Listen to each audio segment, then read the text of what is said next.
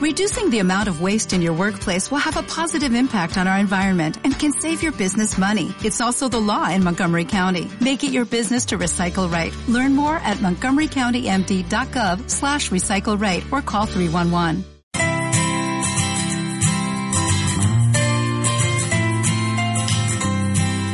Hola, bienvenidos a un episodio de La Madriguera. Le hemos puesto así a esta sección porque una psicóloga amiga una vez nos dijo que la familia debía ser para nuestros hijos, para los adolescentes, eh, los niños y los jóvenes de hoy, debería ser como una madriguera, un lugar donde podamos encontrar refugio, donde podamos encontrar descanso, protección, amparo y seguridad.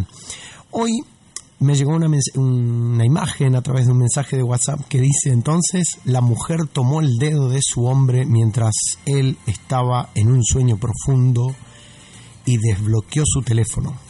Apocalipsis 10.3. Como diciendo, ahí vino el apocalipsis cuando ella revisó el teléfono de su esposo.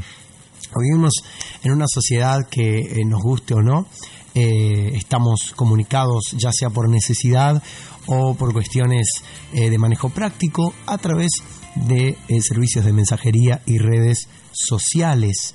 Em, lamentablemente, o gracias a Dios podemos decir, es así y nos manejamos en un mundo así. Quizás a usted no le gusta, a mí por ahí no me gusta, pero nos manejamos de esta manera. Ahora, cuando esta, mm, este hábito de usar el dispositivo móvil, de eh, estar conectados en redes, se mete en la familia de una manera en la que es inmanejable o en la que se vuelve algo inevitable a todas horas, ya comienza a ser un objeto de distracción y de interrupciones y de indiferencia y hasta de falta de comunicación dentro del hogar. Entonces sucede esto, nos acercamos a las personas lejanas y nos empezamos a alejar de las personas cercanas. Esto empieza a suceder en la mesa, empieza a suceder en el dormitorio, empieza a suceder en los tiempos de familia, en los ratos que estamos juntos. Y hay dos maneras en las que nosotros actuamos como padre, quizás con nuestros hijos adolescentes que están todo el día con el teléfono, con nuestros eh, niñitos o con hijos jóvenes que quizás son de eh, una edad mayor a la del secundario, pero aún están en casa y Em, los vemos todo el día con su dispositivo móvil, con el celular, con la tablet o lo que sea, o la computadora, y nos vamos, generalmente nos inclinamos hacia dos extremos, o actuamos con la rigurosidad de establecer una ley y un código que diga, eh, no puedes usar esto eh, cuando yo te hablo, o cuando estamos haciendo esto, o cuando comemos, eh, no vamos a usar el teléfono, no vamos a... Pero, eh, y eso está bueno, está bien y es loable. Y el otro extremo es, ¿qué se puede hacer? Los chicos son así. Vamos a dejarle nomás que utilicen el teléfono total. Este, mientras se sienten a comer con nosotros, por lo menos los tenemos acá y están comiendo con nosotros. Eh, y estarán sumergidos en la pantalla, pero por lo menos están con nosotros. Entonces, dejémoslo al nene que o a la nena que esté con el celular allí todo el día. Entonces nos inclinamos a cualquiera de esos dos extremos. El primero de establecer una ley, no se toca el teléfono mientras estamos en la mesa, sugiere que puede eh, aparecer este tipo de percances. El papá lo llaman del trabajo, la mamá le avisan algo de la escuela, del nene que tiene que llevar o que o le avisan de eh, el club del fútbol que hoy van a hacer la despedida, que cambiaron de horario. Eh, y el padre o la madre, o nosotros como padres, no podemos decir, bueno, pero yo atiendo el teléfono porque es algo del trabajo. A vos no te dejo usar el celular porque usás para jueguitos o redes sociales. ¿Por qué? Porque estamos siendo injustos. Porque la ley que establecimos era no toquemos el teléfono. Nadie toca el teléfono en la familia mientras comemos. Estoy dando un ejemplo, ¿verdad? Y el otro extremo, el problema que sugiere es la desatención, la indiferencia, y es que eh, muchos adolescentes y muchos niños piensan que a sus padres eh, no le importa.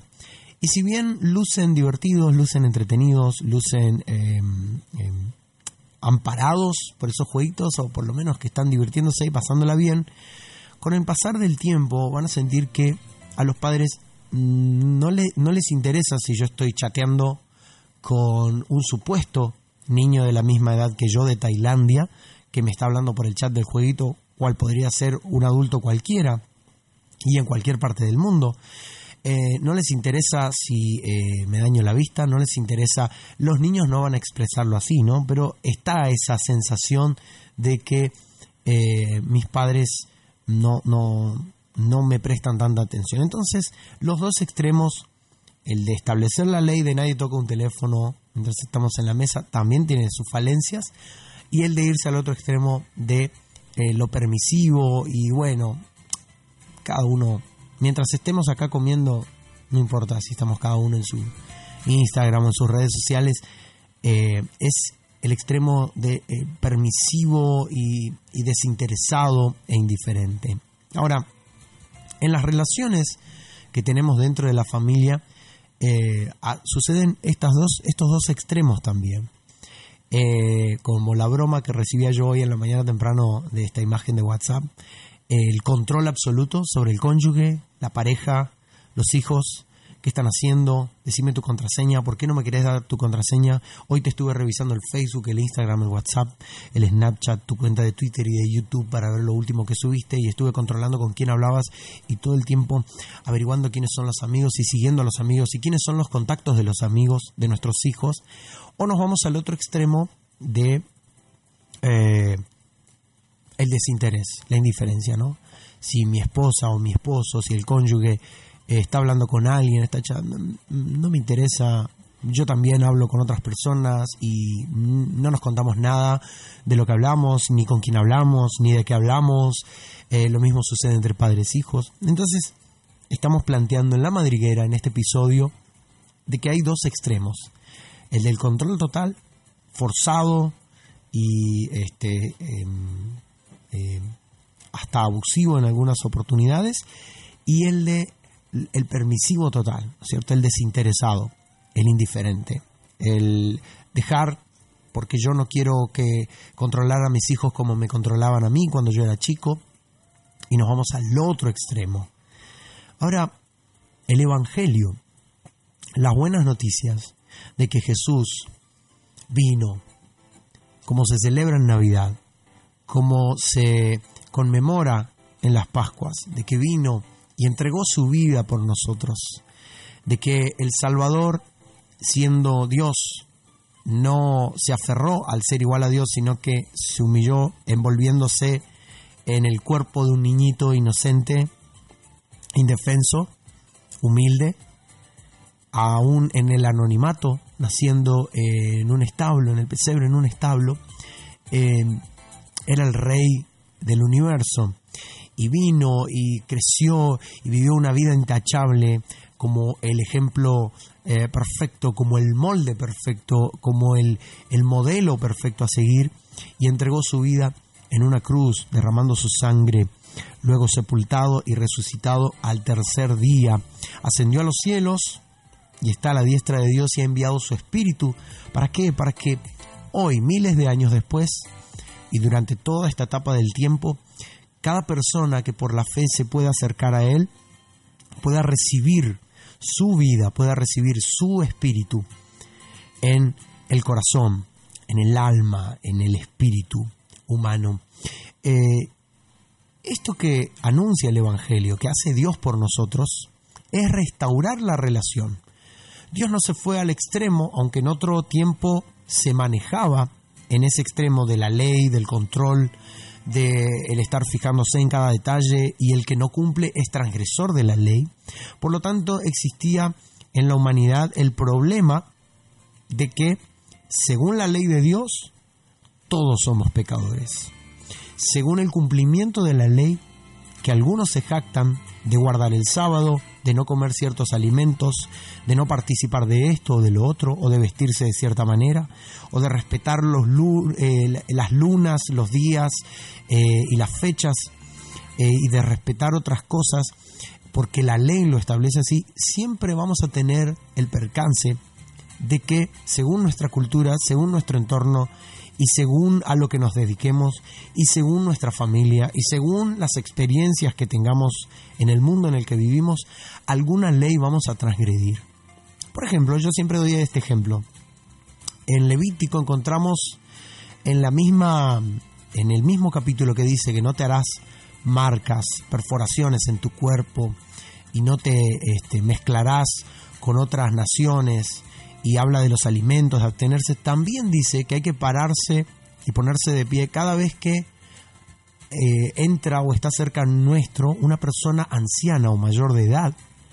Entonces muchas personas se jactan de no hacerse marcas en el cuerpo, no hacerse perforaciones en el cuerpo, de abstenerse de ciertos alimentos, pero sugiere el percance de que en algún momento de sus vidas, en algún banco, en alguna municipalidad, en alguna sala de espera, en alguna fiesta, en alguna cena, en la iglesia, en el vecindario, alguna persona anciana, alguna persona mayor habrá aparecido en la escena y esta persona que cumple todas las otras leyes a rajatabla no se puso de pie por lo tanto transgredió en una.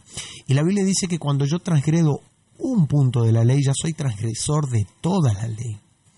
Me voy al otro extremo, al extremo de eh, que Dios primero estableció una ley, pero después Dios no se fue al otro extremo de el desinterés. Sí guardó silencio durante cuatro siglos, pero no era que Dios estaba desinteresado o se mostraba indiferente.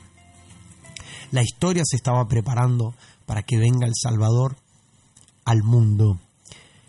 Entonces, las buenas noticias, el Evangelio del reino de Dios, la venida de Jesús a la tierra y eh, su entrega, su sacrificio en la cruz, su resurrección al tercer día, las buenas noticias del Evangelio, de que Dios restauró, arregló esa relación que estaba rota con Él, sugiere el equilibrio entre el extremo de la ley y el control y el extremo de la indiferencia y el desinterés. ¿Y por qué menciono esto? Porque Dios es el mejor ejemplo de padre a seguir. Nosotros no podemos ser mejores padres si eh, miramos a nuestros propios padres. Nosotros nunca vamos a ser mejores padres de lo que somos hoy para nuestros hijos si eh, nos aferramos a nuestro modo de educar a nuestros hijos y les decimos, porque yo soy tu papá y te lo digo, y punto. O porque yo soy tu mamá y te lo mandé a hacer, o te, o te digo que las cosas son así y punto. O nos vamos al otro extremo del desinterés. El Evangelio nos muestra el equilibrio que existe entre la ley o el legalismo y la licencia. El legalismo es tratar de controlar, tratar de esforzarse por cumplir ciertas normas. Y la licencia en el otro extremo es el desinterés, él no me importa, Él no hace falta, está bien de todas maneras. Mientras cada uno no, no le haga mal a nadie, está bien. Ese es el otro extremo. La Biblia dice que Jesús se mostró lleno de gracia y verdad. Un salmo dice que Jehová gobierna o Jehová reina con misericordia y con justicia puede ver el equilibrio, papá, mamá, puede ver el equilibrio que hay en esta paternidad. Gracia y verdad. Dios como Padre ejerce en, la relación con sus hijos la gracia y la verdad. Y este perfecto equilibrio nos mantiene para no irnos, no, no amargarnos, no encarcelarnos en el legalismo, y no vivir desamparados y no vivir desatendidos, eh, inseguros en la licencia. El legalismo sugiere que yo soy bueno y yo creo eh, ser mejor que los demás, ser superior a los demás, y esto produce en nosotros soberbia y orgullo en el corazón. Y esto usted lo puede llevar a su familia, como es la intención de este episodio de La Madriguera, o puede llevarlo a su fe, puede llevarlo a su trabajo, puede llevarlo a su conducta moral. Eso sugiere el legalismo y la licencia nos hace ver todo relativo. Me hace bien lo que estoy haciendo, así que debe estar bien. Yo quiero hacerlo y me hace bien y no le hace mal a nadie, así que lo voy a hacer de todas maneras. Esto da como resultado la indiferencia. En la familia, el legalismo produce la soberbia. Nosotros somos mejores, tenés que ser como tu hermana, tenés que ser como tu primo, mirá, vos tenés que ser como yo, vos tenés que aprender de mí, mirá, mirá, la vecina, mirá lo, mal que se eh, trata a los hijos, mirá, sos un malagradecido porque yo te trato, mirá cómo te trato, o mirá cómo te cuido, porque yo quiero lo mejor para vos. Y la licencia es, hijo, hija, mientras vos te sientas bien, hacelo. Mientras no le haga mal a nadie, hacelo. Pero el Evangelio, la paternidad de Dios trae el equilibrio. Con gracia, Él nos está diciendo yo los amo, Dios nos ama, Dios le ama a usted, querido papá, querida mamá, eh, queridísimo hijo, hija, Dios te ama como nadie te amó, te amará. Y también te acepta como sos, tal como usted es, Dios le acepta. Pero también, aparte de gracia, Dios en su paternidad ejerce o eh, en su paternidad ejercida, Él tiene verdad. Nosotros somos imperfectos, somos pecadores, somos transgresores, necesitamos su gracia, esa es la verdad. Debemos arrepentirnos, debemos volver a Dios, esa es la verdad. No podemos hacer las cosas a nuestra manera y bajo nuestra, nuestro juicio. Esto está bien o esto está mal. La verdad es que Dios es juez justo, nosotros somos injustos. Dios es fiel, nosotros somos infieles. Cuando hay rencor y resentimiento en el corazón de los hijos o en nuestro corazón como padres, es una señal de que necesitamos esa brújula, ese faro, ese equilibrio perfecto que nos da el Evangelio, la paternidad de Dios para nosotros, el mejor ejemplo de gracia y verdad para ejercerlo y practicarlo en casa. Esto fue un episodio de La Madriguera.